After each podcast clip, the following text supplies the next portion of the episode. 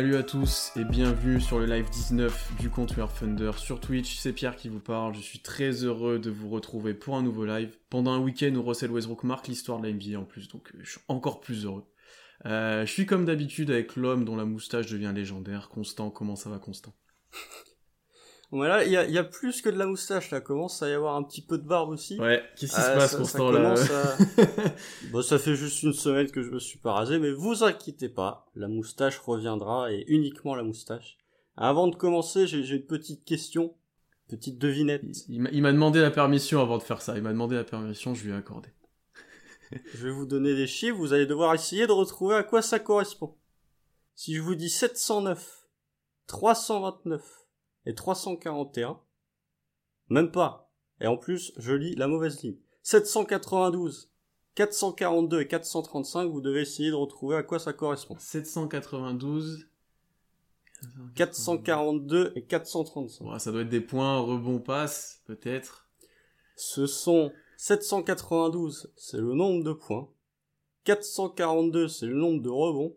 Et 435, c'est le nombre de passes décisives. Donc trouver le joueur. C'est faut trouver le joueur. Alors c'est vraiment difficile, hein, sachant que c'est fait sur 34 matchs. Oh, je... vous laisserai faire le calcul, 435 passes en 34 matchs, ça fait quand même une sacrée moyenne. Effectivement, effectivement, oui. Euh, donc euh, je vous laisse, on vous laisse essayer de deviner le temps que je finisse mon, l'introduction, puisqu'on est de retour après une semaine sans podcast. Euh, j'espère que vous nous avez pas oublié, qu'on vous a pas manqué. on va vous parler aujourd'hui notamment des joueurs qui marquent un petit peu la fin de saison. Mais avant cela, euh, il faut parler du sprint final pour le tanking, bien entendu, pour le tanking, pour la loterie. Je suis perturbé. Tank ball. Je suis perturbé déjà. Euh, pour le sprint final pour la loterie. Euh, parce que c'est ça qui anime un petit peu nos soirées et nos nuits actuellement, on va s'avouer, hein, parce que ce qui se passe sur le terrain, c'est pas toujours très jojo. Si, c'est jojo quand c'est l'adversaire qui joue. Quand c'est Steph Curry qui joue, ça c'est particulièrement Jojo. Quand c'est nous, c'est un poil plus compliqué. On prend plus de plaisir à regarder Curry que notre équipe. C'est un peu compliqué. Donc, clairement. Euh, donc on va parler de, de, de, ce sprint final pour les, les pires places euh, de la ligue. Euh, actuellement, OKC a le quatrième pire bilan avec 21-40. À égalité avec plein d'équipes. Euh, avec 21-47. Donc il faut quand même dire que ce tanking agressif qui, qui est mis en place depuis presque la moitié de la saison est plutôt efficace vu le bilan qu'on avait avant. On est bien redescendu euh, dans le classement, donc euh, pour le coup, on fait ça plutôt bien. Euh, peut-être trop bien même pour certains avec des défaites un peu lourdes, mais, mais on fait ça plutôt bien. Il y a, des grosses défaites. Il y a quand même plusieurs équipes en concurrence avec le Thunder, on n'est pas les seuls à, tanker. on va enlever d'abord Houston qui, qui a la palme, qui, qui va être pire bilan de la ligue maintenant, c'est presque officiellement mais ils sont pas sûrs de l'avoir. Ouais, je pense que c'est c'est presque officiel, je pense. ça doit être kiff kiff. Euh, donc les concurrents d'OKC qui a 21-47, je le rappelle, il y a d'abord Détroit qui est à 20-48, Minnesota à 20-47, Cleveland à 21-46 et Orlando à 21-46. Donc comme vous le voyez, ça joue à un match, 0,5 match, euh, c'est vraiment serré. Euh, déjà Constant, avant qu'on commence, est-ce que tu as eu une bonne réponse vis-à-vis de ta devinette? Oui, oui, bien évidemment, j'ai eu des bonnes réponses. Alors, pour vous donner un petit peu euh, le contexte, ce sont les totaux de Russell Westbrook depuis le post-All-Star Break. C'est-à-dire que depuis le retour du, break, monsieur est en 23 points, 13 rebonds et 12,8 passes. Euh, vous savez très bien que je suis pas le plus grand fan de Russell Westbrook sur Terre, mais quand tu commences à poser des statistiques comme ça, tout en étant à 45% au tir, à 32% à 3 points, euh, ça commence à piquer un petit peu. Donc voilà, je voulais souligner à quel point Russell Westbrook, comme Stephen Curry, c'est ce que j'ai tweeté, sont en train de, de, rouler sur la NBA. Pour des gens qu'on disait fini, hein, parce que n'oubliez pas, l'année dernière, ça commençait à sortir des grands Lillard, des meilleurs que Curry. Finito Pipo, Russell Westbrook. Finito Pipo, et, que Westbrook, en début de saison, euh, on était tous peinés de voir son état physique, on se demandait si c'était pas un petit peu le début de la fin. Les deux ont quand même vachement bien répondu, et euh, je suis très pressé, même moi, hein, je suis très pressé d'être... Euh, demain dans, enfin après-demain dans à 1h30 euh, face aux Hawks pour pour euh, pour voir l'histoire. Oui. Parce que c'était pas, en fait, c'était pas tant hier. L'histoire, ça va être le prochain match. Concrètement, euh, ça sera encore. Voilà, clairement. Euh... Puis comme il va finir encore avec 19 passes. Mm, mm, mm. Complètement. Euh, donc merci, la joie que ça commence de s'activer dans le chat. Déjà, on nous parle déjà des confrontations des calendriers. C'est un point qu'on va beaucoup aborder aujourd'hui. On va analyser le calendrier un peu de tous les concurrents directs d'Okessi. Avant cela, juste constant. Il nous reste 4-5 matchs. Il reste 4-5 matchs un peu à tout le monde d'ailleurs. Comment tu sens les choses pour OKC actuellement et un petit peu ces dernières semaines vis-à-vis de ce tanking? Alors, c'est pas compliqué. avant de parler de mon ressenti personnel, faut parler de choses factuelles. Comme tu as dit, les bilans extrêmement serrés allez, on va dire que Détroit est peut-être un tout petit peu en, dessous. Tu vois, en fonction, ils ont une victoire de moins, ils sont pas dans une forme impériale, ils sont peut-être un tout petit peu en dessous. Mais avec la victoire de, je crois que c'est la victoire, bah justement de Détroit contre Memphis il y a quelques jours, Brandon Rabar a tweeté, si OKC perd tous ses matchs d'ici la fin de saison, OKC sera assuré de terminer au moins à égalité pour le troisième pire bilan. Pourquoi? Ça, ça va dépendre des confrontations directes, et dans ce cas-là, je fais peut-être une, transition pour plus tard. Mais euh, moi, mon ressenti personnel, c'est que bah, ça va jouer jusqu'au dernier soir de saison régulière.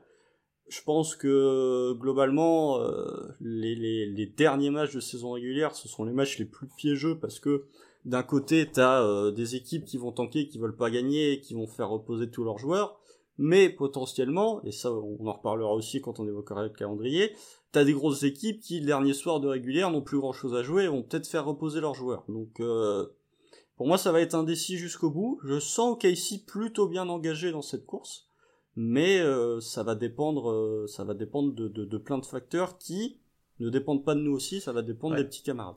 Alors, je suis complètement d'accord avec toi. Je, je, nous sentais bien depuis un moment. On perd des matchs largement. On voit qu'on, même avec des petits runs dans les quatrièmes quartins, etc., on était assez serein parce que au final un Dort qui porte... la fin de match contre Sacramento elle a fait un peu peur. Fait à grosse elle, a fait un peu peur. Euh, mais tu vois un Dort qui te portait beaucoup un moment et moins bon en ce moment on y reviendra aussi. Tu vois un Malédon aussi qui t'apporte un moment c'est le cas. Baisley un peu inefficace etc t'as moins de, de, joueurs qui tu te dis peut te faire tourner vraiment un match euh, parce que celui des Celtics c'est Dort qui te le fait gagner il voulait vraiment le gagner d'ailleurs Ouais, il y a Baisley aussi dans le quatrième quart. Ouais, Baisley par exemple, c'est un peu le facteur qui peut te faire un peu gagner des matchs.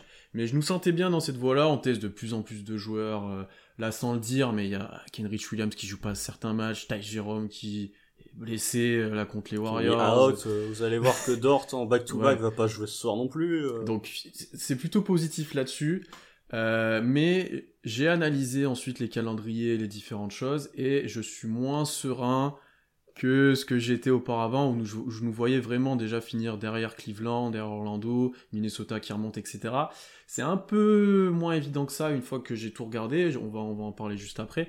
On nous demande déjà, on est d'accord qu'il n'y a pas de tiebreaker, c'est au hasard pour la loterie quand les équipes sont à égalité. Oui, je sais exactement. C'est un tirage au sort. Hmm. C'est un tirage au sort. Alors, euh, sachez, hein, si vous voulez tout savoir, que quand il y a deux équipes qui sont à égalité, c'est même pire qu'un tirage au sort. C'est un pile ou face, comme à l'époque. Euh, pour faire un petit peu d'histoire NBA, euh, sachez qu'à l'époque, il n'y avait pas de loterie qui existait. Euh, dans les années 60, dans les années 70, on prenait les deux équipes avec les deux pires bilans, on les faisait tirer à pile ou face, et le gagnant repartait avec le first pick. C'est pour ça que... Je, pensais que c'était comme en NFL avant que tu avais juste pas de loterie et que c'était au, bilan, tu vois. Non. Pour le first pick, tu prenais les deux pires bilans et tu faisais un pile ou face. C'est pour ça que Phoenix euh, s'est retrouvé à perdre la loterie de draft 1969, si je ne dis pas de bêtises, a perdu le first pick à pile ou face, sachant que le first pick c'était Karim Abdul-Jabbar et qu'il est parti à Milwaukee. Ça fait pas la même chose quand tu rates Karim à pile ou euh, face. Tu perds un top 3 all-time sur un pile ou face. Ouais. Mais oui, il n'y a pas de tiebreaker, contrairement en playoff, euh, ça se joue sur un tirage au sort en cas d'équipe à égalité. Et Thomas te confirme ça en plus que c'était cage au Sun si c'était face, ouais, c'est incroyable. Si ça je suis sûr. Je on perd Cade à un pile ou face, moi j'ai un peu, j'ai un peu la mort quand même. Ouais, ouais. Donc voilà. Euh, pour, en termes de pourcentage de comment Casey revient à un pourcentage de chance d'avoir tel pic, etc., on le fera à la fin de la saison. Euh, il y a un très bon compte Twitter à suivre que je vais essayer de retrouver en même temps, qui chaque jour met presque un tableur à jour sur les pourcentages de chance d'avoir un, deux pics dans le top 5, etc., qui est assez, qui est assez intéressant, et on a des très bons pourcentages. C'est, euh, on est, je crois, plus de 70%. Je crois qu'il y a le pic de Houston en plus. Oui, oui. Je crois qu'on est à 75% d'en avoir au moins un dans le top 5. Ouais. Donc, euh, on est plutôt pas mal et ça peut être encore mieux. On va se plonger maintenant dans le calendrier. Euh, d'abord, le nôtre, constant, d'abord le plus, le plus important quand même. Euh, les Kings en back-to-back ce soir, donc si vous écoutez en replay, vous aurez, vous aurez le résultat de ce match-là. ensuite, les Kings à nouveau, le Jazz et les Clippers pour finir. Euh, sachant que les Clippers, il n'y a pas d'horaire encore pour l'instant, si je me trompe pas. Non, puisque c'est le dernier soir de régulière, donc euh, ils vont faire les, matchs qui, se, qui les intéressent, vont être programmés à des heures correctes. Je vais te donner mon sentiment, et je le dis depuis un petit moment, euh, j'ai vraiment peur qu'on en prenne un contre les Kings. Ça fait trois fois qu'on va les jouer en très peu de temps. Perdre trois fois contre les Kings en, je sais pas, ça fait quoi, dix jours peut-être même pas. Une grosse semaine peut-être. Ouais, j'ai pas Ouais, ouais, 8, 8 jours. Ça me paraît quand même compliqué. Si Fox n'est pas là, Liberton pas là, etc. J'ai l'impression et j'ai peur qu'on en prenne un. Euh, et sachant aussi, on en parle peu, mais Jazz Clippers, attention aux joueurs laissés au repos ben, sur ces deux dernières journées de, saison régulière. Euh, pas exclu que Jazz et Clippers, ça ne joue plus rien. Euh, les Jazz ont repris un tout petit, une toute petite avance sur Phoenix. Euh, Il y a une défaite d'écart. Ouais, mais à voir, tu vois, sur si les, les Suns perdent et que Jazz gagne, tu peux être assuré à une ou deux journées de la fin de, de, euh, de deux matchs de la fin depuis de... deux journées de la fin. Ouais, je parle un peu comme vous. Bienvenue en Ligue 1. Ouais, c'est ça, c'est ça. Je, suis clairement en Ligue 1. Là, je suis pas bien. Je parle journée. euh, non, mais à deux matchs de la fin, ils peuvent être assurés de de d'être premiers. Euh, Fox revient ce soir, peut-être. J'ai pas eu, j'ai pas vu passer l'info, mais c'était euh, c'était dit qu'il était pas loin d'un retour, donc peut-être. Au pire, s'il revient pas à celui-là, il reviendra à celui d'après. Oui, peut-être. Hein. Après, je vois pas l'intérêt pour les Kings de le faire revenir. Non, ils sont, trop, loin du, ils sont trop loin du play-in. Euh. Bah, ils, ils, sont pas trop loin du play-in. La défaite contre, contre San Antonio, là, cette nuit, la nuit dernière, je ne sais plus. Non, la nuit dernière. Bon, en tout cas, leur précédent match, ils jouaient contre San Antonio. S'ils gagnaient, je crois qu'ils revenaient à 1,5 match de San Antonio, ce qui était quand même intéressant. Là, la défaite, ça les met à, à, 3 matchs, là, c'est plié. Donc, euh... mm, mm, mm, mais euh, pour pour et Clippers euh, pour, finir mon, mon, topo Clippers eux je pense que la dernière, les derniers matchs ils joueront plus rien. Ils seront à mon avis troisième tout seuls. Et ce qu'il faut reposer? Après le banc des Clippers est meilleur que notre équipe. Bah, largement. Je pense que je pense que l'équipe C des Clippers est meilleure que nous mais hein, bon euh, voilà tu tu n'es pas tu joues pas Paul George et Kawhi Leonard normalement sur ce match là quoi. Ouais mais tu vas jouer Reggie Jackson et pas de Patterson donc euh, c'est quand même. Euh, si Pat Patterson peut au moins nous faire ça. Parce que bon. Rappelez-vous, rappelez-vous, le, dernier match de saison régulière de la bulle, c'était déjà un Clippers Thunder où il y avait personne qui jouait.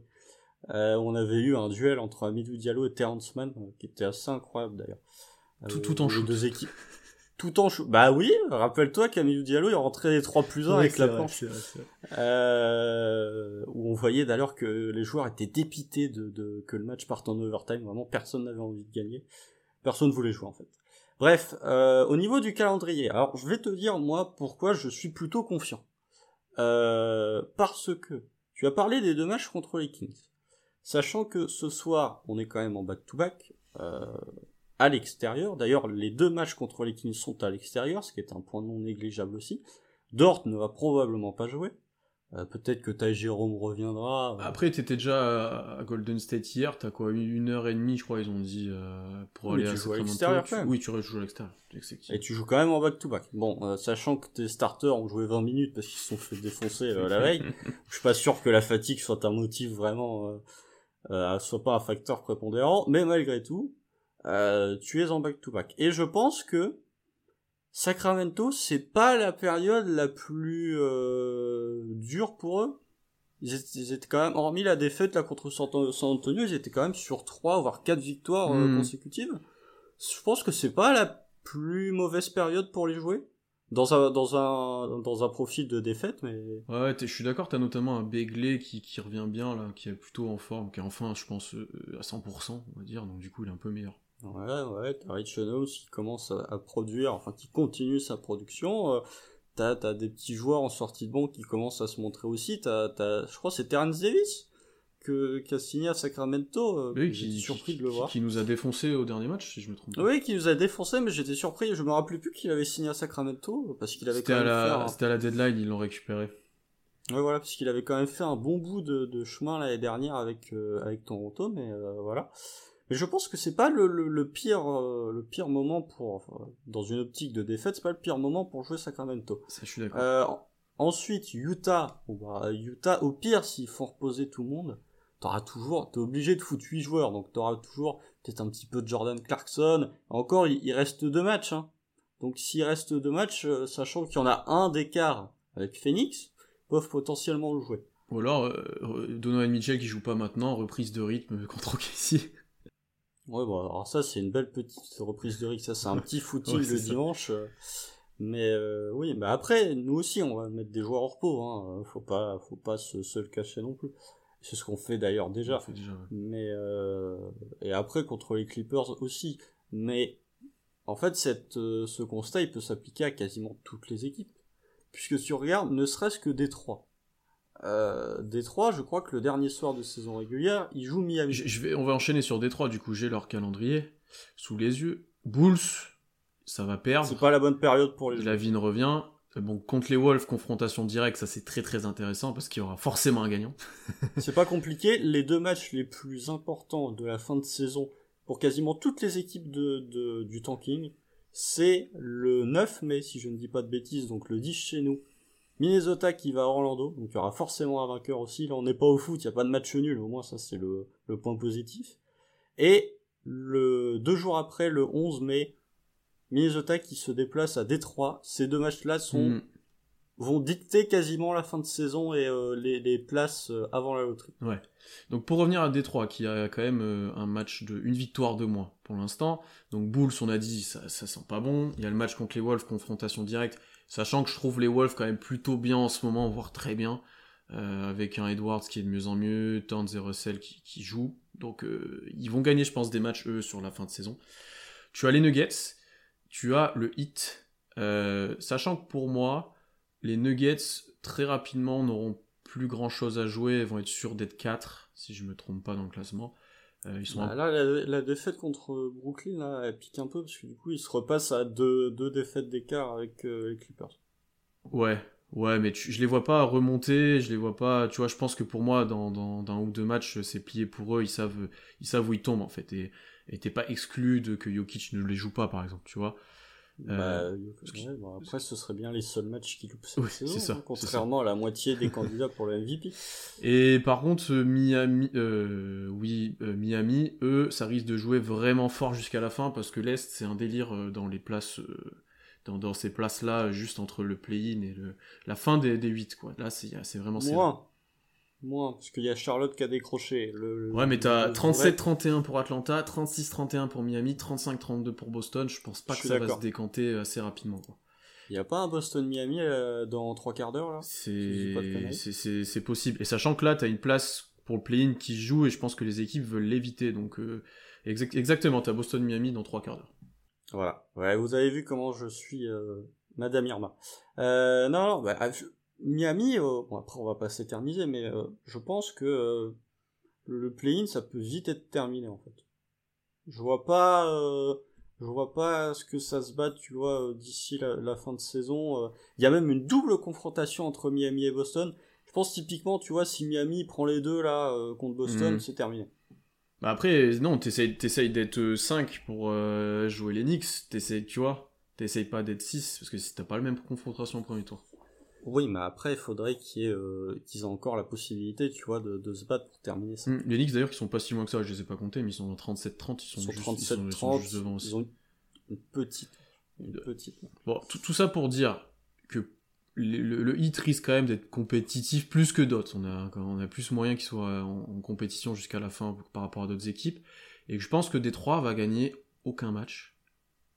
Potentiellement, potentiellement. Je crois que Grant revient, par contre, si ça peut être un point positif. Je crois, ouais. Alors, ils sont fait, c'était aussi cette nuit, je crois, où ils se sont fait défoncer contre les Sixers, euh, où ils ont pris à 19-14 de Dwight Howard en 2021. Ce qui est quand même assez honteux. Euh... Oui, Grant a joué, donc ouais, il est bien revenu. Grant a joué, mais le problème, c'est que, euh, Philly a fait jouer euh, Tobias Harris, Joel Embiid, etc., alors qu'ils étaient euh, questionnables. Euh, ouais, moi je vois pas, je suis d'accord, je vois pas Détroit gagner un match euh, d'ici la fin de saison. Je pense que sont solidement ancrés tout seuls à la deuxième place, euh, je vois pas pourquoi ils iraient faire ça. Peut-être contre Chicago, qui est quand même vachement irrégulier, potentiellement, mais s'ils gagnent pas contre Chicago, euh, je les vois pas gagner. Donc on va dire que pour Détroit, le bilan final serait de 22-50. Euh, de, de 20-52, pardon, excusez-moi. De 20-52.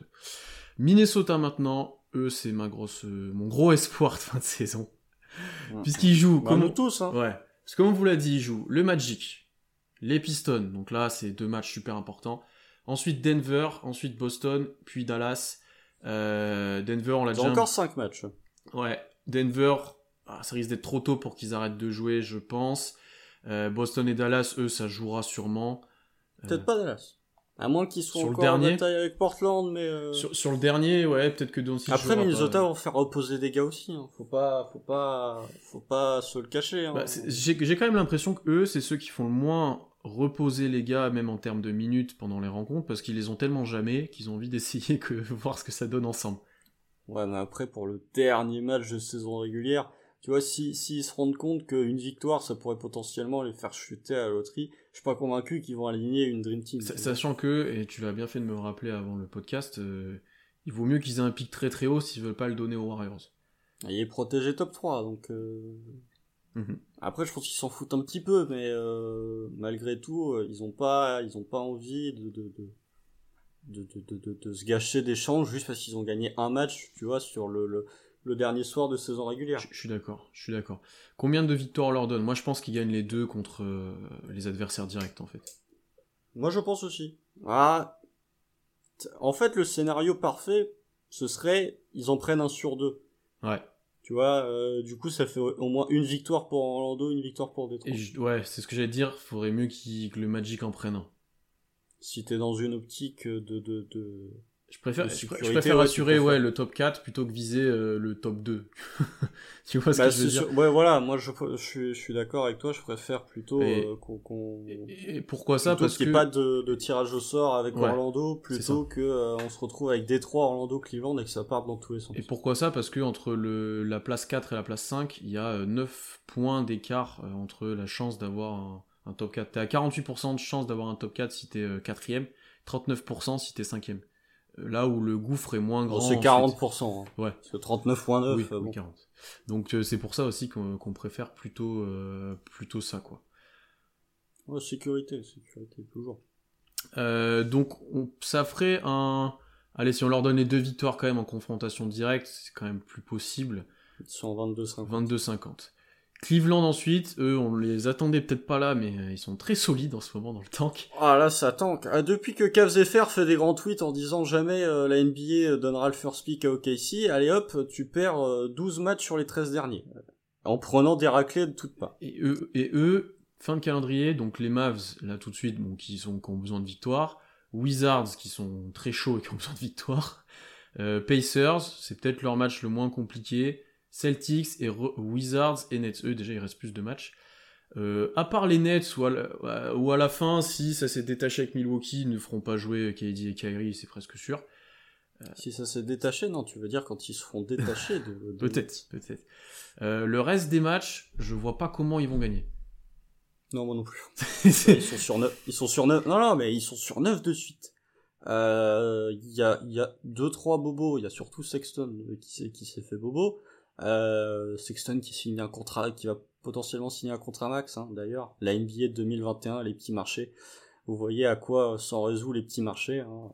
Bref, c'est un autre débat. Euh, mais ouais, j'ai du mal à les voir gagner parce que bah ça joue pas très bien. Après, s'ils terminent la saison sur 14 défaites de suite, tu vois, ça me paraît hmm. beaucoup. Je me dis, il y a peut-être un match accident où ils vont le prendre. Comme nous, comme nous. Ouais, mais nous, tu vois, on a endigué la, la série. Si on, on, termine, je crois, si on termine la, la, si on perd tous nos matchs, on terminera la saison avec 10 défaites dessus, tu vois, c'est pas 14. Oui, mais c'est comme nous, on l'a endigué à Boston. Euh, oui, on l'a endigué euh, pile le soir où euh, on pouvait battre un record de franchise, tu vois. Au moins qu'elle serve à ça, tu vois, cette saison, on va battre des records de franchise. On l'a même pas fait. Mais oui, on attend euh, potentiellement de, quelque une victoire. Tu vois, je pense qu'avec toutes ces équipes, t'attends au moins une victoire sur les matchs qui restent. Mais, honnêtement, je pense que je la donne pas. non, non, Et ça leur ferait un bilan de 21-51. Euh, sachant qu'on dit en commentaire Garland ne joue plus, oui, je crois qu'il ne joue plus. Et Sexton le mérite le contrat max. Oui, en soi, oui. oui. Après, c'est. Non. Waouh. Non. je suis désolé, il fait une bonne saison, ça se défend. Hein. C'est pas le pire choix que j'ai vu. Euh. il, fait une très bonne saison. Il est border All-Star sur la première partie de saison, mais euh, sa défense. Alors je sais, hein, tous les contrats max se défendent pas comme des tarés, hein, loin de là. mais sa défense pour le physique qu'il a, elle est quand même infâme. Je pense que Sexton, c'est un peu, j'ai failli dire, c'est un peu comme Westbrook en fait, il défend quand il veut. Mais normalement, ces mecs-là ont des physiques tellement imposants qu'ils devraient être des chiens en défense. Et euh, je trouve que euh, en fait le, le, futur des cases pour moi réside plus dans Garland que dans Sexton. Après, mmh, c'est un avis mmh, ça, ça personnel, se mais ça, ça, se défend aussi. Après ils sont un peu obligés de lui donner. Euh, bah les petits marchés. Cherche pas, hein, les petits bon, on n'est pas là. Ou alors ils attendent qu'ils soient restrictifs. On n'est pas là pour parler de, de, Cleveland, en sachant qu'on leur donne aucune victoire. Oui. Dernier concurrent, Orlando. Donc eux, match contre les Wolves qui arrive, très important. Ensuite. Orlando qui surprend un peu. Hein, ouais. parce que on remerciera peut-être Cole Anthony euh, très fort. Cole Anthony de mettre des gros buzzer beaters effectivement, mais je, ils, ont quand même battu euh, Détroit, tu vois. Ils ont battu Cleveland et Détroit. Ouais. Euh, y a... Mais ça me surprend pas. Il y a des joueurs qui ont besoin de prouver. Il y a quand même un minimum de talent sur certains. Tu vois, Wendell Carter Jr. C'est pas Moses Brown. Je, je, désolé. Mais oui, oui, oui. Ah bah non, bah moi j'aime beaucoup Wendell Carter. Mais tu vois, on s'attendait quand même est-ce qu'on s'attendait à ce qu'ils battent euh, Cleveland, tu vois, sur l'effectif, euh, potentiellement, euh, Cleveland était quand même au-dessus, même Détroit. Hein. Au final, ils, ont pris trois victoires, alors que si vous remontez à nos précédents lives, on disait quand même qu'on avait du mal à voir Orlando remonter. C'est peut-être eux, avec Minnesota, qui sont les, les plus en forme de, de tout ce, ce, petit groupe. C'est vrai. Et d'ailleurs, ils jouent les Wolves du coup en premier, Bucks ensuite, Hawks, Sixers, Sixers pour finir. Ah, les deux contre les Sixers, là Ouais, mais Là, les Sixers, les Sixers ils sont assurés de finir ça, premier. C'est hein. exactement ce que j'allais dire. Les Sixers sont assurés de finir en premier. Je pense que il y a moyen que leur, euh, leur, leur trio ne joue pas. oh oui, oui, oui, du tout sur ces deux matchs. Et alors, pour le coup, les Sixers, ça, a, ça a un impact quand même, je trouve, euh, assez fort, à part si Tyrese Maxi en met 40. Euh, Tyrese Maxi fait encore un pur match. Hein. Donc, euh, tu vois, peut-être que ces deux-là, pourquoi pas? Je me dis, c'est quand même. Ah, au moins un. Ouais, au moins un. Je, je, suis d'accord avec toi. Euh, donc, si on se met d'accord là-dessus, on leur donne quoi? Une victoire? Ouais, une petite euh, à la fin. Ce, qui, leur ferait 22-50. Euh, donc, si on fait le bilan, Houston, pire équipe NBA, on les compte même pas. On aurait Détroit en 20-52 qui ne gagne aucun match. Cleveland en 21-51 qui gagne un seul match, je crois. Non, zéro, on a dit. Et ensuite, pour le coup, tu, on, a, on, a, respecté le scénario que j'avais prévu. OKC, Orlando, Minnesota, 22-50. Non, mais toi, tu donnes une win à OKC. Ouais. Si on donne une win à OKC, bien sûr, voilà. Voilà. Donc si OKC gagne un match, ça ferait peut-être ça. Si ça gagne pas de match, égalité avec Cleveland en 3-4, ce qui serait très bien. Je, je, prends 20 fois cette situation. Bah si on nous avait dit euh, au moment où on était quasiment euh, positif, au, dans le bilan positif, au 45 matchs, vous finirez avec euh, un pile ou face pour le troisième ou quatrième pire bilan, on aurait signé effectivement. Mmh, mmh, mmh. Voilà, n'hésitez pas à nous dire, vous, comment vous voyez les choses, quel bilan vous voyez le Thunder finir. On a un peu délivré notre analyse. On va être honnête, il ne faut pas gagner. Ah non, oh, bon, non.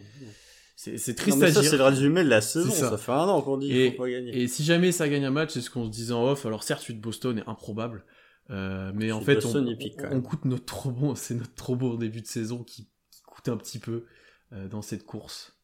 Euh, oui, oui, bah, Y a des, on, ah. en parlait, il y a des matchs chez les contenders qu'on a gagné, des matchs. Oui, euh, victoire contre Phoenix en back-to-back, euh, voilà. Des, ça, des, matchs, je m'en souviens contre Memphis où on fait jouer personne et on gagne. Enfin, donc c'est donc c'est plutôt la première partie de saison. Et chez, accusé chez. c'est surtout chez. C'est surtout chez. Hein. J'ai plus la stat là euh, qui, qui, est sortie hier. Euh, ah, presque 30%. La différence de, ouais, de différence de pourcentage, de, de, win quand c'est là ou quand c'est pas là. Il y a presque 30% je crois. Euh, deuxième je crois de la Deuxième et premier c'est Bogdan Bogdanovic. Hmm. Euh, non Boyan Bogdanovic. Bogdan il met 48 points contre Houston. Non justement euh, c'est Bogdan et c'est Boyan qui met 48 points. Oui. T'as dit l'inverse. Mais... Non non Boyan non non. Oh je sais plus. Non. C'est Boyan qui joue à Utah. Ah, je confonds. Ouais, Boyan c'est le plus vieux et Bogdan c'est le. C'est celui de Atlanta. Oui. Euh, les deux sont vachement bons d'ailleurs en ce moment. Mais euh, oui, bah une win quand même serait, c'est ce que je lis dans le chat, une win serait quand même plutôt catastrophique. Hein. Parce que tu passes de potentiellement 3 à 5 6 si tu gagnes un match. Hmm. Mais comme on vous l'a dit, rien que d'être top 4 déjà c'est bien. Et 5-6, il y, a un vrai, y a un vrai gap ensuite. Top 3, c'est encore mieux parce que t'as. Top 3, t'as, tout, t'as tout, les mêmes pourcentages que Houston. Que Houston, voilà. Donc, euh, mais C'est juste, t'as une différence au niveau de jusqu'où, jusqu'où tu peux tomber euh, bas dans le pic. Mais euh, top 4 et first pick, c'est les mêmes problèmes. Mais au moins 4, ça serait intéressant. Et avant de parler un petit peu des joueurs de cette fin de saison. Je vous rappelle ce qu'on a dit la dernière fois. Il y aura des petits challenges à faire sur la loterie selon où on finira, etc. Pierre a dit, Surtout à moi parce que Constant est pas chaud. Je sais que vous avez plein d'idées pour Constant. Euh, mais moi j'attends, j'attends. Proposer, il y avait, on a déjà eu deux, une ou deux propositions euh, qui étaient plutôt cool la dernière fois très rapidement. Mais proposez-nous des trucs, typiquement euh, si OKC se retrouve avec le, le, le first pick, ça, s'il y a deux picks dans le top 5, telle chose, etc. Et on, ça pourrait être assez fun à faire. parlons des joueurs maintenant, Constant. On a sélectionné. Oui, quand même. On a, on a, il y a des matchs à jouer. il y a des matchs à jouer. Euh, allez, une petite question avant. Pas mal de hype sur Jalen Green aux US pour le Thunder, puisque pour Suggs, vous en pensez quoi? Ça, je pense qu'on aura l'occasion d'en parler beaucoup. Je suis pas fan du fit. On, est, on préfère le fit de Suggs que de Green. Et après, on parle de ça à talent équivalent. Si on considère que Green est beaucoup plus fort, il faut prendre Green. Je pense qu'il y a. Euh, ça, on l'a déjà, dit, déjà dit dans un live. J'ai vu. Bah, on va, peut-être le répéter juste en deux phrases. Euh, moi, ma, pensée, c'est que le fit. En fait, la différence de niveau entre Green et Suggs ne permet pas de compenser le, la différence de fit à OKC. Du coup, si euh, moi je suis Sam Presti sur de la draft et que j'ai Green et Suggs disponibles, je prends Suggs parce que j'estime que ça fit mieux et qu'il n'est pas extrêmement moins fort que, que Ouais, c'est plutôt bien résumé. Euh, les joueurs, on a fait une petite sélection des joueurs euh, bah, qui quand même se montrent ou pas d'ailleurs sur, sur, sur ces matchs, pas très agréables à regarder des fois. Il y en a plusieurs intéressants. Il y a notamment un nouvel Argentin dont on va devoir discuter un petit peu sur ce qu'on a vu. Mais je pense que le principal, c'est Darius Baisley. C'est lui qu'on voit le plus. C'est lui, je pense qu'il joue le plus, peut-être, à voir. Euh, que ça, minutes, ça, fait tourner. Euh, quand même. Euh, dis-moi un petit peu ce que tu as trouvé sur Darius Baisley. Juste dans chaque recap de match, je pense qu'on écrit très actif, très agressif, mais maladroit. Mais maladroit, pas tant que ça au final. juste d'un point de vue statistique, Baisley, depuis son retour de blessure, donc depuis le break quoi, du All-Star, 16 matchs, 18 points, 7 rebonds, 2 passes, 42% au tir, 29 à 3 points, et 67 au lancer. Il a quand même augmenté, il est passé de 48.7 en true shooting à 51. Ça, c'est une belle progression. Progression statistique, déjà, hein, parce que quand tu passes de 12 points, 7 rebonds en pré-break à 18-7, c'est quand même une, bonne, une belle petite progression. Et dans le jeu, il y a, j'irai pas jusqu'à dire qu'il y a une transformation, mais il y a quand même eu une grosse évolution. La grosse évolution, elle se traduit d'un point de vue purement statistique. Je suis encore allé farfouiller sur les, sur les sites de stats avancés, notamment sur le site de la NBA, qui est bien évidemment la référence ultime. Si vous prenez Darius Baisley avant le break, au niveau de sa répartition de tir, vous tombez sur un joueur qui prend beaucoup de catch and shoot, notamment à 3 points. Et qui prend beaucoup de catch and shoot et de pull-up en fait tout court. Euh, c'est-à-dire qu'en début de saison, Baisley, on voyait pas beaucoup agressif vers le cercle, et comme en plus il rentrait pas ses tirs, c'était un peu compliqué pour lui.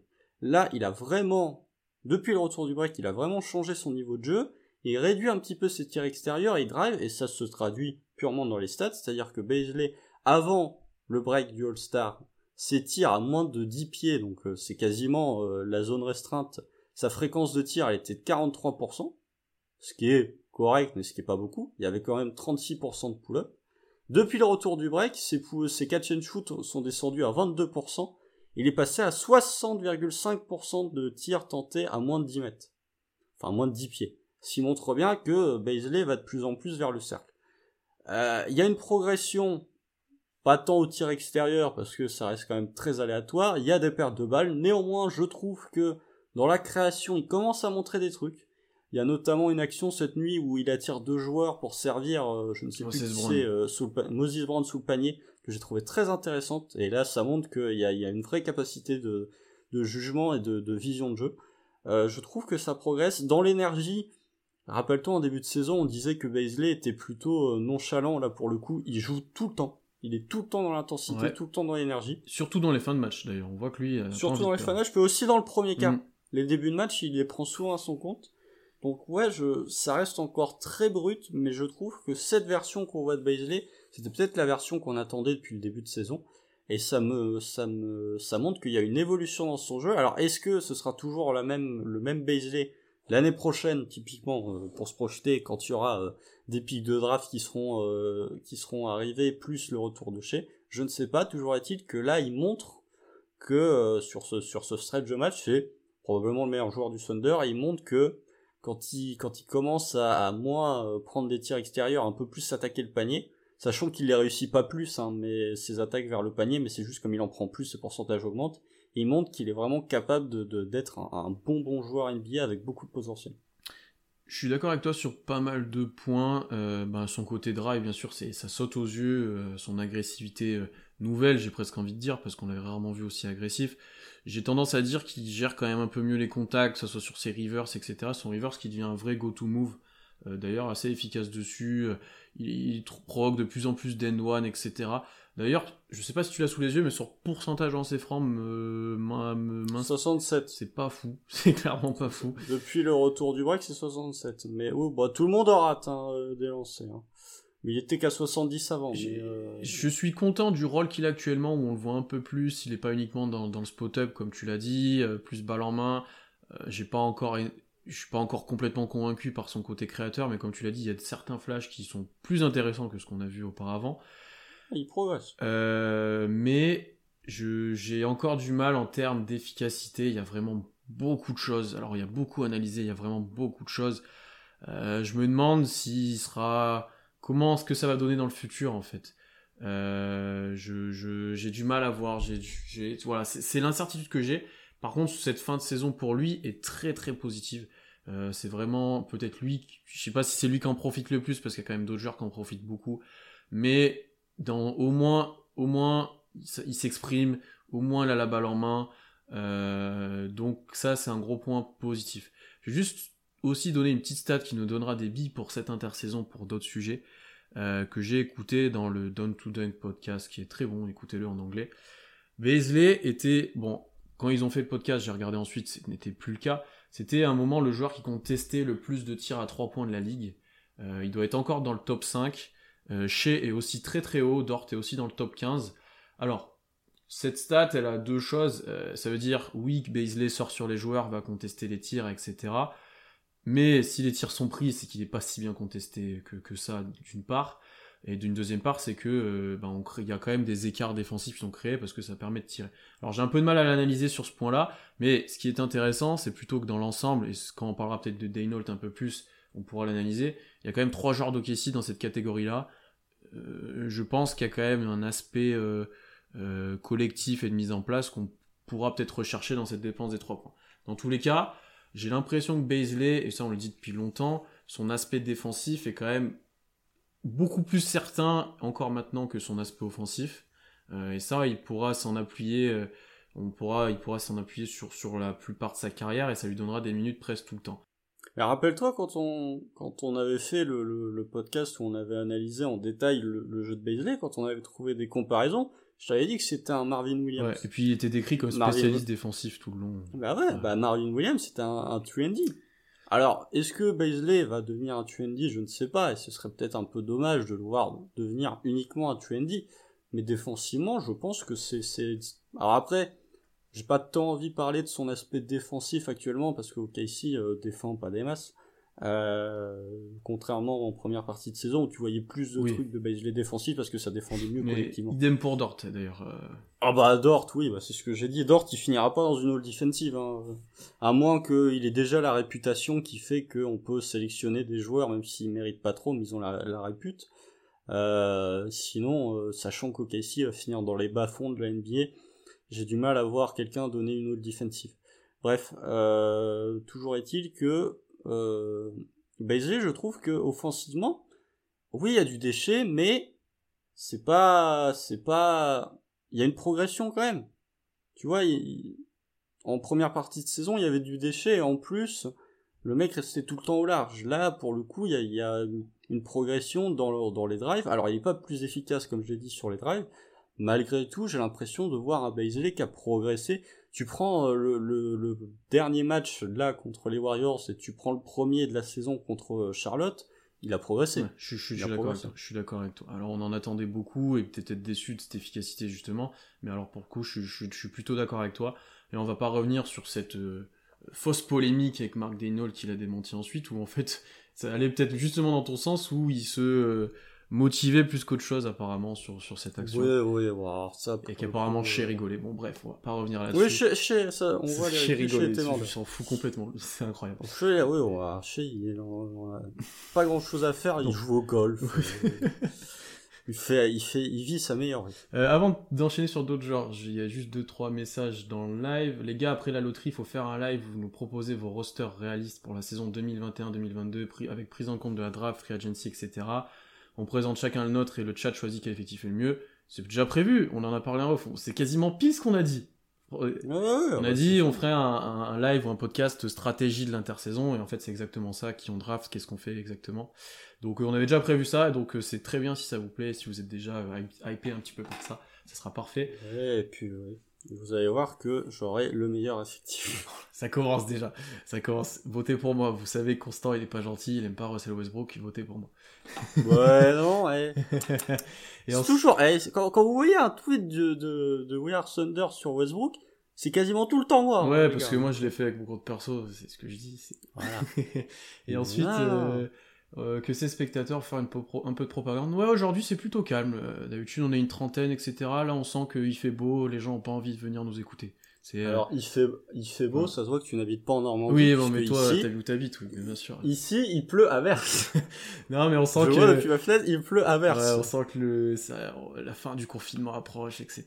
Bientôt. Non, mais on n'était pas là une semaine, on nous oublie, ça y est, voilà. Non, c'est tout ce que j'ai à dire, c'est incroyable. Ouais, moi non, mais c'est pas grave. les, Gens, les gens reviendront, puis quand on fera la loterie, on sera 4 euh, milliards. Ça, ça, on espère. Il y aura de la concurrence à la loterie, mais, euh, mais effectivement. Et oui, c'est vrai, vrai qu'on fait euh, tout le temps les mêmes sujets aussi, donc forcément, ça attire moins, et on le voit bien. Alors que le podcast sur Poco a très bien marché, d'ailleurs, donc si vous avez écouté, on vous, on vous remercie de ça. Eh, le troisième podcast sur MCU, oui, mais on fait un update à chaque fois. ça, c'est un peu ça. c'est des versions longues en fait de, de nos podcasts. Et c'est un peu pour ça que la semaine dernière on n'a pas fait parce qu'on a dit ouais on va dire exactement la même chose tout le temps. De, de, toute façon c'est le dernier là euh, sur ça. Le, le, prochain ce sera le, le, bilan de fin de saison. Euh. bonne question avec cette fin de saison. Est-ce qu'il y a des joueurs qui ont changé de statut par rapport à leur futur au sein du Thunder? Un exemple, un Svi ou un Bradley avec beaucoup moins qu'au début. Bah Bradley, faudrait qu'il joue. Ouais, c'est surtout ça. Bradley, dès qu'il joue, il est plutôt correct et là, il joue pas. Euh, est-ce que ça veut dire qu'on a déjà, on sait déjà ce qu'on va en faire Peut-être? Est-ce que ça veut dire qu'on a abandonné Peut-être aussi? J'ai, c'est assez compliqué. Euh, un Svi, la problématique, c'est que pour moi, il est pas, lui, il profite. pas bon. Oui, il est pas bon. il profite pas du tout de, de lui qu'il y ait personne à côté. Il serait bien meilleur à jouer en spot-up et à, avoir un peu moins la balle en main, avoir un rôle qui lui correspond plus. Et là, pour le coup, il est, il est pas aussi bien que, que je l'espérais, que Constant aussi d'ailleurs, mais encore plus moi, je pense. Non, moi j'espérais rien. oui, je sais, c'est pour ça que je dis. C'est pour ça que J'avais vu ses pourcentages à 3 points à D3, j'avais dit bon bah ok, très En plus, tu sens que ça, à tout moment il peut prendre feu, c'est ça qui est un peu dommage, tu vois. Euh. Ouais, ouais, ouais. Ça, c'est, ça, c'est les faux shooters, ça, ça, on les connaît c'est les mecs qui te font croire qu'ils sont capables de rentrer des tirs, mais qui, qui ne le sont pas. Sachant aussi qu'il faut, faut, prendre quelque chose en compte, c'est que euh, la plupart des joueurs, ils ont un rôle actuellement là dans les derniers matchs, ils n'auront jamais ce rôle-là en NBA. Et du coup, c'est une observation un peu biaisée parce que, euh, bah, à aucun moment, euh, Robbie, c'est ton titulaire, quoi. Tu vois bah, Heureusement. Oui, non, mais voilà, mais tu le sais. Donc, du coup, tu peux pas te dire, alors est-ce qu'il est capable d'être une rotation sur tel poste parce que tu dois le mettre titulaire? C'est un peu dommage dans cet aspect-là. Ouais, ouais, bah, après, euh, on posait la question et quelqu'un nous a dit la réponse dans le chat de à qui profite cette fin de saison, changement de statut? Bah, Transition est toute faite. Ty Jérôme. Ty Jérôme? Jérôme. Oh là là, quel bonheur. Quel joueur. Lui, c'est un vrai shooter. Quel joueur. Lui, c'est un vrai shooter. Vraiment, je suis très heureux qu'on ait fait 35 minutes euh, il y, a, y a 6 mois ah pour parler de Ty Jérôme parce que tout ce qu'on a dit sur vous pouvez le réécouter c'est vrai hein, vous l'avez déjà écouté tout ce qu'on a dit, on a dit que Ty Jerome était en fait, l'avenir de Ty Jerome dépendait du fait qu'il soit capable de rentrer ses tirs à trois points. En dehors de ça, c'était un très bon, un très bon meneur, capable de, créer sur pick and roll. Tout ce qu'on a dit s'est avéré bon, et en plus de ça, Ty Jerome rentre ses tirs. Et il fait pas que rentrer ses tirs, il les rentre à des pourcentages, alors, exceptionnels, mais encore plus exceptionnel, tu regardes les pourcentages de Ty Jerome à 3 points, tu dis le mec est à plus de 42% à 3 points, euh, ce, qui, ce qui commence à piquer très très fort. Mais il y a surtout, au-delà de l'aspect, euh, excuse-moi de te couper, mais au-delà de l'aspect purement euh, pourcentage, c'est un peu comme Steph, faut regarder les tirs qu'il prend. Il prend des tirs débiles. Jérôme, il prend des tirs à, 10 mètres, il les rentre. Il y, en a un où il fait un jab step à 9 mètres, et le gars sort finalement, il tire dans les... Tu te dis, mais ça va s'arrêter où en fait? C'est vraiment... C'est euh, ce que dit dans le chat, il est à un mètre de la ligne à chaque fois. Ouais, ouais il pull up, il en a rien à faire. Ted Jérôme, vraiment incroyable. Tu l'as dit, il a 42,3% en plus de 5 tentatives, et en fait, qui, dans l'histoire du Thunder, et on n'a pas vu énormément de saisons au tir comme ça, on n'en a pas vu, hein. C'est-à-dire que. Il y a KD qui fait une saison en 50-40. J'ai la liste à peu près qui peuvent s'en rapprocher. T'as Gallinari qui a 40% sur 7 tentatives l'année dernière. Lui aussi, euh, dans le genre, euh, j'en prends des nuls et je les rentre, il était fort. Mais après qu'en saison régulière. Hein, tu avais quand même Paul George, une saison où il a 40% en prenant presse 8. Euh, là, ouais, là, ça bombardé. Celle d'après aussi, celle où, où, il est quasiment MVP sur la première partie de saison, je crois qu'il est à 41. après ça baisse et il en prenait 10 par match. Tu te dis... tu dis voilà. et effectivement, comme tu l'as dit, il y a une ou deux saisons où KD commence d'en prendre un peu plus avec des bons pourcentages. Euh, il y a une saison de KD en 50, 40, 90, ça suffit. Ouais, mais après, il y a la quantité. Je crois qu'il en prenait un peu moins que Ty Jerome. Sachant que Ty Jerome, il prend en prend 5. Hein. Donc c'est pour vous dire quand même, le niveau au tir du gars, on a quand même rarement vu ça au Thunder. Et pour... Eh, attends, t'as oublié, t'as oublié les pourcentages de réussite à 3 points. Il y en a un autre cette saison qui a plus de 40% à 3 points. C'est, euh... Kenrich... Chez Chez... Y a pas Kenrich Williams aussi? Kenrich, oui, mais il en prend moins. Chez, il prend quasiment même... Alors, KD, l'année où il est à 40% à 3 points, il en prend 6 par match. Ouais. Donc c'est quasiment le même échantillon avec un pourcentage de réussite un poil en baisse. Mais euh, quand même. Ouais, mais... quand même. Mais oui, bah il y a Shea et Ty Jerome qui prennent quasiment 5 tirs à 3 points par match chacun et qui sont à plus de 40 voire quasiment 41% de réussite à 3 points. Plutôt bien.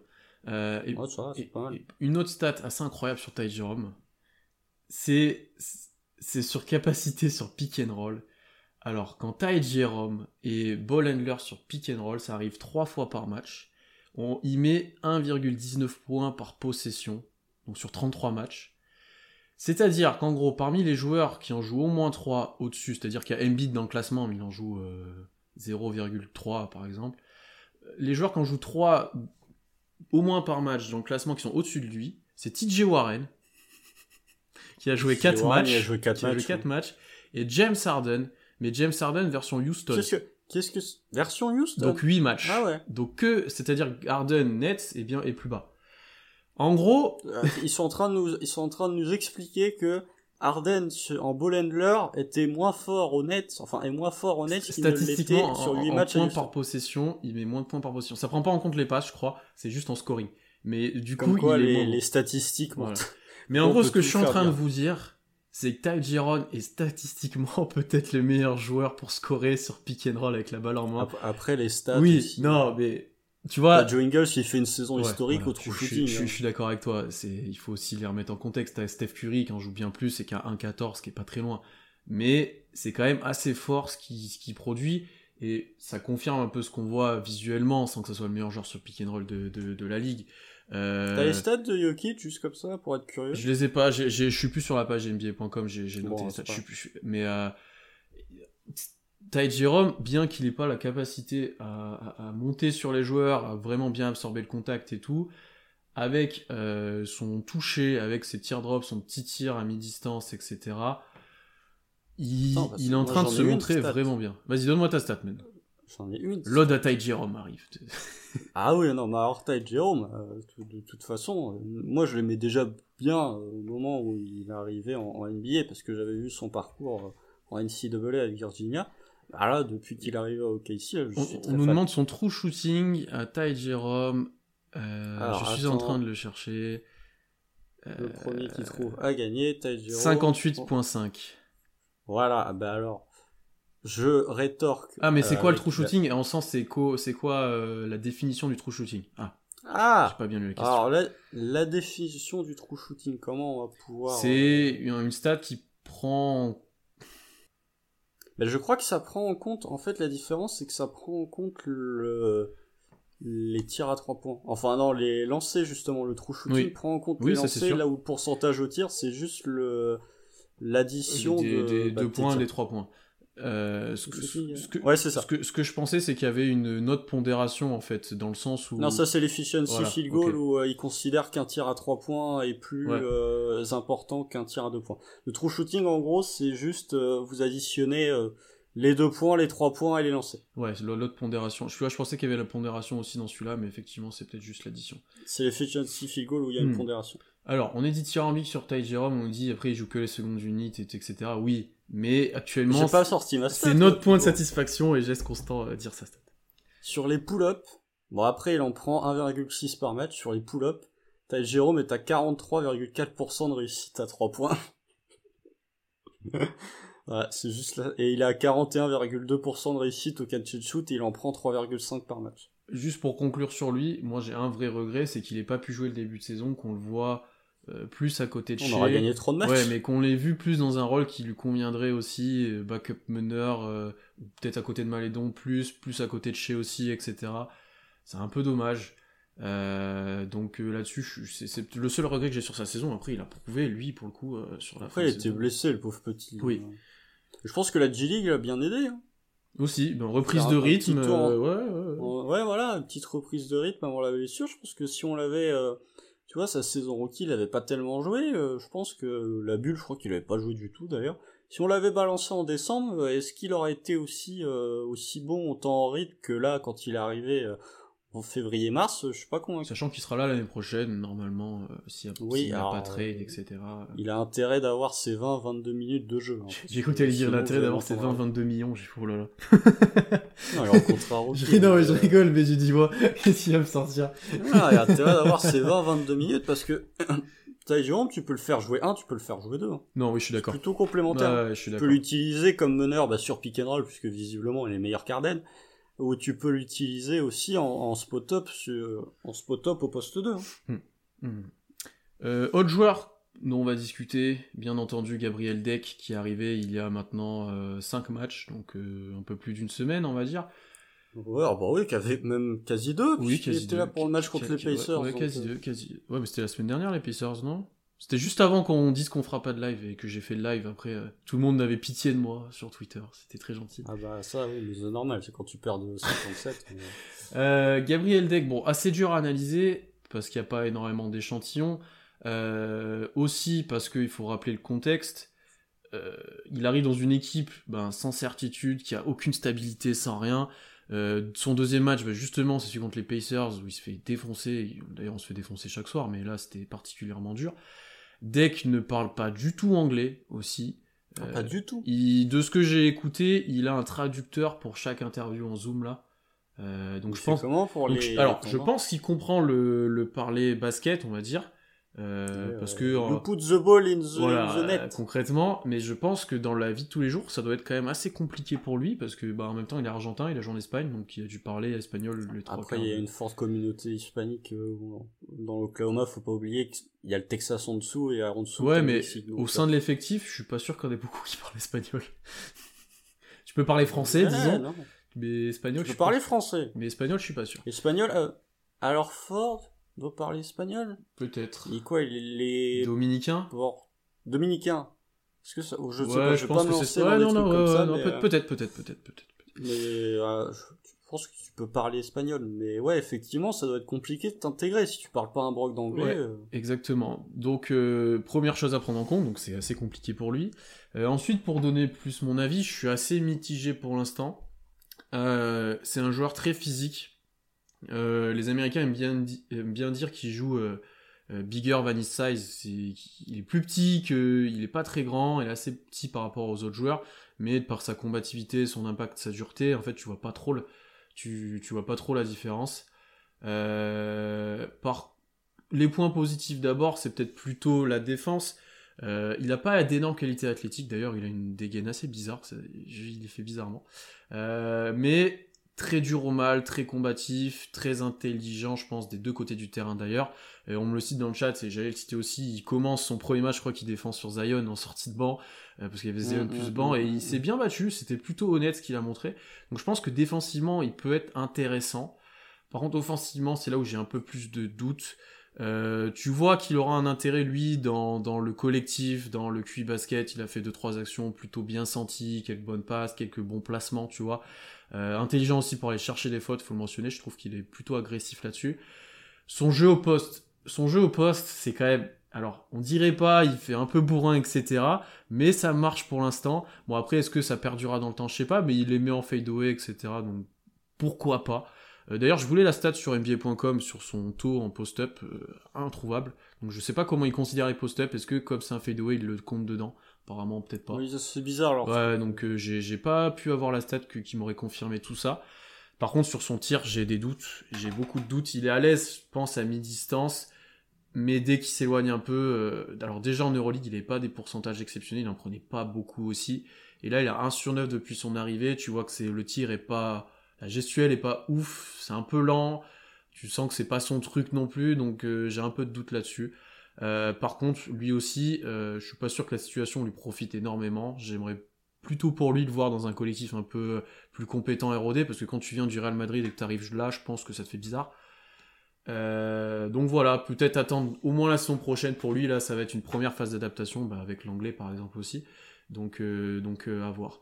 Il est déjà meilleur que Beasley, non Non, les gars. Ouais, Valentin, Valentin, Valentin, on dit, ne dit pas de bêtises, attention. même pour rigoler, il y a certaines limites quand même. Non, mais alors concernant Deck, bah, c'est un joueur européen hein, pour l'instant. C'est pas un joueur de NBA, c'est encore un joueur européen. Tu vois dans sa, bah, tu parlais de ses post-up. Là, il y a une action, c'est contre Sacramento, je crois, il commence un post-up depuis la, ligne à 3 points. Incroyable. ça, c'est un truc, vous voyez, on voit, on voit plus ça depuis 2008. Ça, n'existe pas, ça. Il y a Tim Duncan qui faisait ça, mais c'est tout, quoi. Mais ouais, c'est encore un jeu très européen et euh... Alors, je sais pas si en Europe ils font ça, je regarde pas assez d'Euroleague pour le dire, mais ça me surprendrait aussi. Non, mais tu vois bien qu'il il joue pas comme un joueur NBA, tu vois. C'est un joueur qui joue euh, comme, comme jouent les joueurs européens, c'est très collectif, euh, peu de place à l'improvisation. Au final, il y a peu de moments où j'ai l'impression qu'il improvise réellement. Alors que euh... son faible taux d'improvisation, tu sais, il y a une petite passe dans le dos, il y a des petits trucs où des fois tu te dis bah pourquoi pas? Parce qu'il doit être intelligent. mais c'est un Argentin, donc c'est comme euh, les Argentins, comme les, les, joueurs qui viennent des, des îles Balkans, c'est des joueurs qui ont un QI basket élevé. Tu verras jamais un Argentin euh, qui, qui, a pas de QI basket. Euh, donc je trouve que oui, c'est un joueur et puis physiquement il y a plein d'Argentins aussi. Euh, tu penses, je pense à un Luis Cola par exemple qui physiquement était pas le plus, euh, même Manu, hein, qui était pas physiquement le plus gâté, mais qui euh, par leur intelligence de jeu arrivait toujours à, trouver un moyen de se démarquer et d'aider l'équipe. Moi, je, je suis, c'est difficile de le juger. Je pense que je suis plutôt satisfait de voir ce qu'il montre pour l'instant. Alors en attaque, effectivement, sur son tir, je suis pas convaincu qu'il puisse vraiment se développer. Mais euh, je me dis que l'année prochaine, tu vois, avec une saison, avec une intersaison où déjà il pourra peut-être apprendre à parler anglais, euh, plus un effectif où le collectif sera peut-être mieux huilé, peut-être pas en début de saison parce qu'il va quand même y avoir avec potentiellement un trader fort, des joueurs qui vont être draftés, ça va peut-être mettre un peu de temps pour avoir une vraie cohésion d'équipe sur le parquet. Euh, je me dis que potentiellement il pourrait, tu vois, euh, apporter une petite contribution. Mmh mmh. Alors qu'on se moque de toi parce que t'as dit les îles Oui, oui, oui. Campazzo aussi très bon exemple de, de, des monstres physiques argentins. Effectivement. Putain, oui, j'ai oublié Campazzo, effectivement. Les îles Balkans, oui, bah, alors, je, dis, je dis n'importe quoi. Bientôt, je vais dire les îles Balkany si ça continue, mais euh... non, non, mais en tout cas, tous les joueurs qui viennent de, de, de l'ex-URSS, l'ex-Yougoslavie, sont des joueurs avec un QI basket extrêmement élevé. Plutôt, je suis plutôt d'accord avec toi. Euh, dernier joueur dont on voulait parler, je pense, Lou Dort euh, tu voulais en parler un petit peu. Euh, qui est toujours dans ses. Alors, on était très haut sur lui il y a moins d'un mois, c'est-à-dire sur tout le mois d'avril, et euh, bah, mois de mai, il est moins content. ben, ça illustre la saison de Dort, c'est l'irrégularité. Globalement, c'est l'irrégularité. Alors là aussi, euh, j'ai parlé de, de, de Baisley en disant qu'il y avait un changement de registre dans son jeu offensif, changement que je considère positif. Il y a eu aussi un changement de registre dans le jeu d'Ort, et euh, si on en croit les stats, c'est pas vraiment positif. Si on prend les stats encore une fois de Dort euh, après le All-Star Break, vous tombez sur un joueur, notamment dans sa fréquence de tir, qui a largement baissé son pourcentage de catch and shoot. Avant le break, sa fréquence de catch and shoot était de 45,4%. Depuis le break, elle est tombée à 35.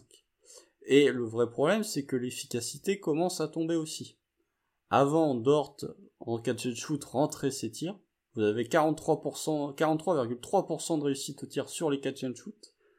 Maintenant, c'est tombé à 33,5.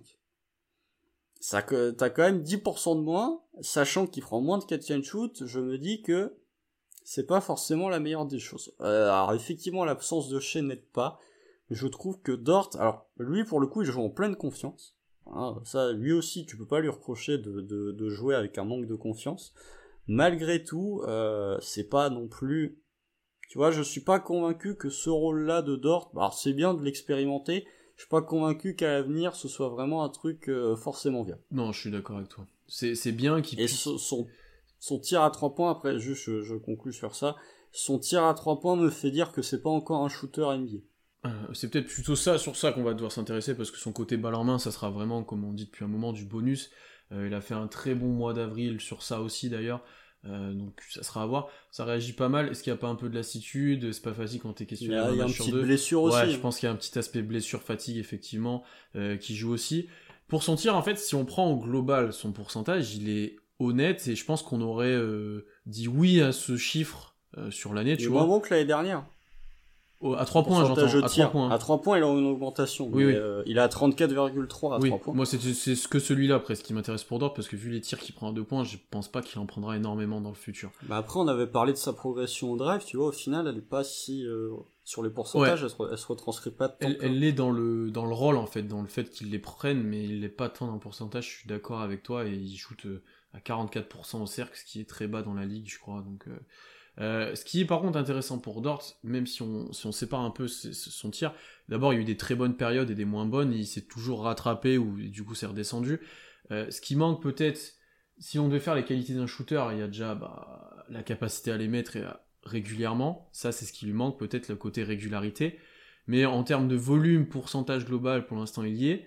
Donc tu as ce côté régularité qu'il faut, qu'il faut, euh, remettre en cause. Après tu as un petit peu de diversité et ça, ça commence de venir un petit peu, euh, tu vois, il a, il a des systèmes pour lui un petit peu là. Je repense à une des premières actions, si je me souviens bien, du match euh, d'hier, où euh, tu te retrouves avec Moses Brown la balle, la balle poste haut.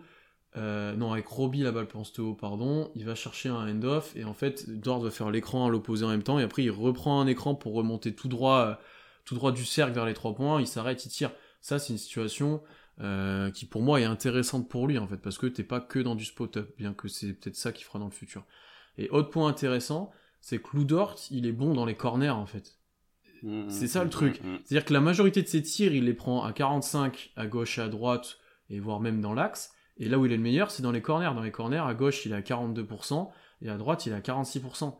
Et c'est ça qui est un peu. C'est PJ Tucker. Voilà, et c'est ça qui est un peu dommage, et ce qui me fait être un peu quand même satisfait de sa saison, c'est parce que l'année prochaine, si t'as plus de ball handler, etc., il prendra peut-être plus de tirs dans le corner, et. Si t'as, ne serait-ce, tu vois, euh, si t'as, sans même parler de Kay, si t'as ne serait-ce qu'un suck, bah tu vois. Si t'as suck, suck bah euh, t'as pas, t'as pas besoin, euh, tu vois, même si tu rajoutes beaucoup qui est capable de porter la balle, T'as pas besoin d'avoir euh, autant de, séquences comme on voit actuellement où t'adores ton porteur de tu, tu, laisses, tu laisses l'axe du terrain à, ces joueurs-là en fait. Tu vas te cacher dans ton corner. Oui voilà, tu le caches dans un hmm. corner et euh, par contre en défense tu te donnes euh, comme un tar et tu, tu, deviens PJ Tucker globalement. c'est un peu ça. Donc c'est ce qui fait être allez, le, petit point positif de sa saison au tir, c'est voilà, on va dire son pourcentage global, bien qu'il y ait trop de, de, de, vagues, et aussi son tir dans les corners. Alors, il n'en a pas pris tant que ça au final, parce que bon, il en prend beaucoup à 45, mais son pourcentage est intéressant dans ces zones-là.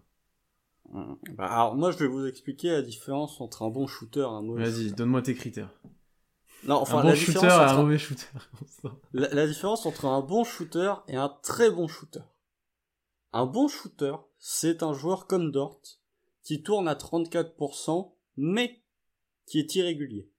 Un très bon shooter, c'est un joueur comme Joe Harris, comme Seth Steph, c'est un autre débat, mais le frère Curry est quand même vachement fort. Ce sont des joueurs qui sont efficaces tous les soirs. C'est-à-dire que Dort, il y a des soirs où il va être à 4 sur 9, où il va être à, euh, je ne sais pas, 5 sur 8. Par contre, il y a des soirs où il va être à 2 sur 7. Des excellents shooters, ce sont des joueurs qui sont à 2 sur 5, 3 sur 7 tous les soirs. Il n'y a pas, il y a pas de, il y a pas cette irrégularité. Pour moi, c'est la différence entre les, les, sans parler des très gros shooters, genre Curry, Lillard, euh, Harden, KD, etc. Dans les, dans les joueurs de, de complément, entre guillemets, c'est ce qui fait la différence entre un bon shooter et un excellent shooter. Pour moi, c'est la régularité sur tous les matchs. Chose que tu nous répètes souvent, d'ailleurs. Oui, tout à fait. mais comme là, on et en plus, c'est marrant parce qu'on cite Bertens et Bertens a quand même connu des, des belles irrégularités Bertens, son début de saison, elle était. Euh, il, a mis du temps à se mettre en route, le, le shooter. Là. Comme Washington, hein, globalement. Euh, oui. Après, euh, Washington, quand même, sauve sa saison en, en récupérant Daniel Gafford et Chandler Hutchinson. Un petit peu. Euh, on dit tous les shooters sont réguliers. Il y en a des plus irréguliers de dot. C'est ça. Il y en a. Bah, c'est ça. Le alors, Valentin, effectivement, tous les shooters sont irréguliers mais t'en as quand même. Est-ce que tout, tu vas me dire, Valentin, je te pose la question, est-ce que tu vois Joe Harris ou Sascuri faire des 6 euh, sur 9 et match d'après faire 2 sur 10, comme le fait euh, Dort Évidemment, tu vas me sortir des matchs où ils le font, mais ils le font quand même moins régulièrement que Dort le fait cette saison. C'est ça, bien sûr, bien sûr qu'il y a des matchs sans hein, pour tous les joueurs, hein, mais euh, voilà, c'est ce que tu dis, juste faut pas que ce soit trop récurrent, exactement. Et voilà. De, toute façon, des shooters qui rentrent tous leurs tirs à tous les matchs, il y en a un, il porte le numéro 30, il joue à Golden State. Mais sinon, c'est tout. c'est ça. C'est ça. Oui, il y a Danny Green au final, euh, en finale avec les Spurs, je sais plus quelle année où il mettait tout. Non, alors Danny Green et Gary aussi. C'est 2013 où ils rentrent tout à 3 points, euh, où ils sont à des pourcentages historiques. Ça, c'était incroyable. C'était incroyable. Et puis après, il y a Ray Allen aussi qui, qui a bien rentré son tir. Euh, on arrive un peu au bout des sujets qu'on voulait aborder. Euh, Est-ce qu'on prend 5 minutes pour quelques questions? Si on en avait Pourquoi pas?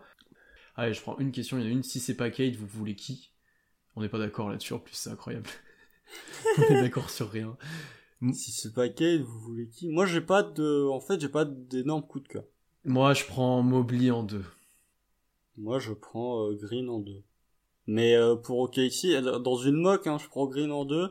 Pour OKC, euh, je pense que j'aime bien Suggs. Alors, mais après, mon, mon coup de cœur, c'est Kuminga, tu le sais. Oui, euh, mais, tu sais qu'il est quand même moins haut que les autres, c'est ça qui est. Euh, je, pour moi, il y a un top 4, ouais. Kuminga est un peu tout seul en 5, et en dessous, il y a quand même une bonne petite marche. Alors que les questions arrivent. Est-ce que vous êtes quand même hype pour les playoffs et votre avis sur le play-in? Bien évidemment. Oui. Bien évidemment que je suis hype pour les playoffs, les gars. Moi, j'attends plus les playoffs que j'attends que les matchs d'OKC se finissent maintenant, qu'on perd tout et voilà. Et après playoffs. après playoffs. Les, les playoffs, ce qui est quand même assez formidable cette année, c'est qu'on personne sait qui va être champion personne sait qui va sortir de ah la conférence S ou de la conférence Ouest. Et qu'il peut avoir des, des, gros, des gros premiers tours. Hein. S'il y a un Lakers Clippers par exemple. S'il y a un Lakers Clippers au premier tour, euh, bon bah ça va commencer non, non, à piquer. Non, cette année ça va être intéressant. Euh, Quand va y avoir un Milwaukee Nets en demi-finale de conférence, ça va piquer aussi. Hein. Donc euh, non, non, moi je suis totalement hypé pour les playoffs. De toute façon, ça reste des playoffs. Alors après, il y a forcément des équipes qu'on a plus envie de voir gagner que d'autres. Hein je pense à une, une franchise du côté de l'Arizona que j'ai quand même très envie, si ce n'est de, de, de, voir gagner, très envie d'aller au moins en finale de conférence. Alors moi je suis moins à fond Phoenix, effectivement, je préfère eux que certains, mais euh, moi je serais pour Washington. C'est quand même, je serais mort pour Washington moi, de la saison. Hein. Oui, mais alors après Washington, le problème c'est que tu vas être à mort pour eux mais pendant 5 matchs. pas longtemps. là où Phoenix, ils ont peut-être un poil plus de chance. Euh, il y, a, y a eu une franchise du côté de New York qui joue en orange que je vais supporter très fort, il y a une franchise du côté de la banlieue de New York qui joue en noir que je vais euh, cordialement détester. Mais euh, ouais, très hypé pour les playoffs parce qu'on ne sait pas qui sera champion. Ouais, c'est vrai qu'on nous dit il y a trois mois c'était Brooklyn Lakers. Effectivement, là c'est devenu un peu plus indécis. Hein. C'est devenu un peu plus indécis. Alors, euh, moi je, je, tiens mon pari en disant que Brooklyn, je l'ai dit, je crois, en, tu l'as dit au nom du trade Arden, en disant que Brooklyn ne sortira pas de la conférence Est. Et que c'est Philly qui ira en finale. je pense que ça dépend de, de, de Harden quand il revient et quand il revient. Sur le play-in, notre avis sur le play-in, euh, cette année c'est bien, mais après le réduire un petit peu. c'est pas bien. Non, mais non. Alors, non, c'est vu le contexte particulier et tout, je vois ce qu'ils ont voulu faire, mais je suis pas fan du, juste de prendre le dixième et sans limite d'écart entre les équipes. En fait, ça, je suis pas fan du tout. Euh, après, le problème, c'est que euh, en fait, on, on critique le play-in, mais quand on va se retrouver avec un Warriors Lakers pour le premier match du play-in, en fait, on va tous être contents. Comment on va tous être contents. Mais euh, non, non, refaire comme l'année dernière, prendre que le 9 déjà, pas le 10. Et après, et, et après il faut quand même avouer une chose, que je suis pas rarement positif sur le play-in, s'il faut avouer une chose, c'est que bah, il y a quand même plus d'équipes qui jouent encore le, le jeu, quoi. Ça, je suis d'accord. Et pour moi, c'est le play-in, c'est une méthode pour lutter contre le tanking. Hein. C'est pas tant euh, pour réformer les playoffs et gagner plus de sous, c'est surtout pour lutter contre... Enfin, si, un petit peu pour gagner plus de sous, mais c'est pour lutter contre le tanking. Mais ouais, le play-in, refaire comme l'année dernière, euh, je crois que c'était 4 matchs d'écart l'année dernière pour qu'il y ait un match Ils avaient pile 4 matchs pour euh, Portland. Peut-être descendre à 3 parce que 4 c'est beaucoup, je trouve. Euh, 3 matchs, le 9ème, le 8ème, parce que euh, quand tu termines 7ème de ta conférence, tu dois te retaper un match, je trouve ça assez, euh, assez dégueulasse. Mm. Ouais, assez abusé. Non, non. 8-9, moi ça me va. Euh, si m'oublie, on vire Baisley, non, non. Mais non, en fait, si déjà on n'est pas du tout dans déjà trop de concurrence, on a encore largement de la place dans l'effectif, sachant que beaucoup jouent 3 la moitié du temps. Euh, joue ah aussi 3 d'ailleurs actuellement. Euh, sachant que Mobley euh, c'est un 4-5. Non Ou c'est un 4, c'est un 4. C'est un 4, c'est un, 4. C'est un 4. Il fera jamais 5. Ah, moi, il Mobley frêle pour jouer bah, 5. Il fait 2m10. Moi je pense qu'il jouera. Oui, il, est, il est trop frêle. Ouais, mais il va, il va, il va... Dans ce cas-là, tu peux dire que beaucoup jouait 5. Bah, c'est ce qu'on projetait, mais Mobley est un peu plus physique que beaucoup. Hein. Ouais, mais enfin, il est frêle quand même. Hein. Il a pas le. Si, si tu le joues au poste, il va se faire marcher dessus par les P1B. Il hein. a annoncé, il a annoncé intérieur. Il est pas annoncé euh, forward, tu vois. Oui, mais t'as des cartes forward aussi. Ouais, mais euh... oui, mais justement. Enfin, t'as des cartes intérieures. Justement, oui, oui, si tu veux. Mais bon. Mais, non, et dans, dans, dans tous les cas, dans tous les cas, euh, dans tous les cas, non, il n'y a pas trop de talent encore. Non, Baisley, vous mettez Baisley mobile dans la raquette, c'est bon. Moi, je, je prends. Ouais, ouais, ouais, ouais, ouais, mais tu vois, euh, vous mettez que Minga et Baisley dans la raquette, euh, moi j'aime bien aussi. oui, c'est un peu petit, mais c'est intéressant. Tu vois que Minga c'est un 4 forward. Ouais, oui, ouais. Comme Baisley. Mais, euh, Ouais, ouais, comme Baisley. Mais faites-le jouer 5, là. Baisley, je sais pas, mange En plus, en, plus, ça fera, en plus, ça fera de la place dans la raquette pour ses drives. S'il joue 5, il y aura plus Moses Brown au milieu tout le temps. Ça serait vachement bien s'il pouvait jouer 5. En plus, Baisley, il est plutôt actif au rebond. Tentez-le, tentez-le au moins sur la fin de saison. Euh, si ça marche pas, on s'en fiche, on veut perdre. ouais, voilà. Mais, euh, ou signer Knowles. J'attends de voir Mobley. Attends, dans la dernière mock, mock, draft, quand ils annoncent center ou pas? Bon, après, ils annonçaient beaucoup center aussi, on va dire comme ça. Ouais, bah, donc euh, bon, mais je sais pas. On verra bien. Après, euh, faudrait que, que Mobley. Euh, je pense que Mobley, lui, pour le coup, il va pas sortir du top 3. Non, Mobley sort pas du top 3. Franchement, il est annoncé au moins comme intérieur un petit peu. tu vois, je, je, vois pas comment. Jokic, hein? Bon, il a annoncé Big, ils sont pas foulés. ils sont pas foulés. Prudence. Ils sont pas foulés. Mais non, un petit peu intérieur, euh, enfin un petit peu, un petit peu à la Yukic. C'est un profil un petit peu à la Yukic. En tout cas, plus à la Yukic qu'un profil, par exemple, à Embiid pour citer l'opposé. Euh, non, donc euh, à voir, mais, mais ouais, je pense que lui il sort pas du top 3. Oui. que vraiment, si jamais on a deux pics dans le top 5, donc si on a le pic de Houston, typiquement, le, le 5 ce sera Kuminga à moins d'une énorme surprise de quelqu'un qui tente à Paris, euh, je pense que le top 5, euh, enfin le, le, le, 5 ce sera Kuminga. Mmh. De toute façon, si vous lisez d'ailleurs les choses sur Mobley, ce que je suis en train de faire, euh, le point négatif c'est qu'il est un peu trop frêle et qu'au début il devrait peut-être accompagné d'un autre grand et sinon après non. Et encore il cite s'il faut défendre sur Jokic ou Embiid. En même temps personne ne les défend. Non, non, non, non, non, non, sauf Kevin Durant qui défend sur Jokic mais illégalement. Je sais pas si vous avez vu la fin de match entre, euh, entre Denver et Brooklyn cette nuit, mais il y a des coups de sifflet qui sont pas donnés à Jokic sur la fin de match. Ouais, bon, écoutez, si ça avait été KD, ils auraient été donnés. ça, je dis. Qu'est-ce qu'on a d'autre? Ce serait pas intéressant de tenter des paris au second tour pour des mecs qui ont fait des bonnes perfs à l'université et pas prendre des second tours qui perceront jamais, type Garza. La problématique de ceux-là, c'est qu'ils sont plus vieux, euh, notamment Lucas Garza. Euh, et donc, le Thunder draft très jeune quasiment tout le temps. Donc euh, c'est le problématique. On n'est pas à la recherche de bons joueurs, on est à la recherche de prospects pour l'instant. Honnêtement. Hein. Oui, mais faut pas que l'âge soit une, une un, stop. Tu vois, regarde ce que fait Memphis avec euh, avec euh, Brandon Clark, avec Desmond Bain, avec Xavier Tillman sont des joueurs quand ils ont été draftés, ils ont 22, 21, 22, 23 ans. Il y a des limites. des bons joueurs. Il y a des limites à la chute après, hein, bien sûr. Hein. Euh, il faut pas non plus euh. Faut pas si tu prends second tour, c'est une escroquerie. Hein. Il faut pas. Non, mais tu vas pas le prendre. Non, mais oui, non, mais je, te donne l'exemple de Kispert parce qu'il a fait l'année complète à la fac, il a annoncé. Euh, Kispert, il, il, sort pas du top 20. Non, oui, voilà, donc c'est pour ça. Là, typiquement, lui, si on a le pic du 8, par exemple, pourquoi pas 17, 18, là, il serait potentiellement Pourquoi pas Mais ça doit pas être ta priorité de prendre déjà ces joueurs comme ça, on va dire utiles, tu vois, plus que à développer.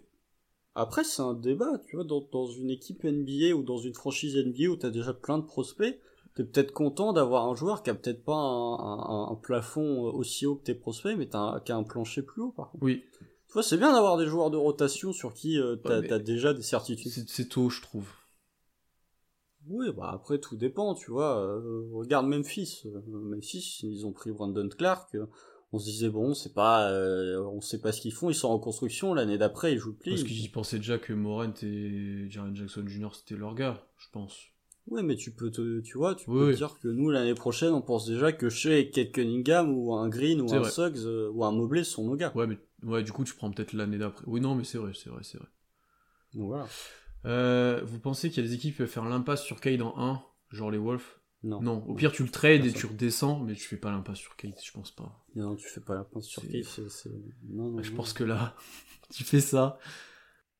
Non, non, mais c'est, comme faire l'impasse sur Zion, comme faire l'impasse sur Anthony Davis. Non, non, tu, fais pas l'impasse. l'équipe que, je suis même pas sûr qu'ils vont le trader. Hein. Très honnêtement, on en avait parlé en long, en large et en travers. Je pense que l'équipe qui aura le first pick, euh, le, first pick, point barre, peu importe l'équipe, 2021 euh, sera Kate Cunningham. Point barre.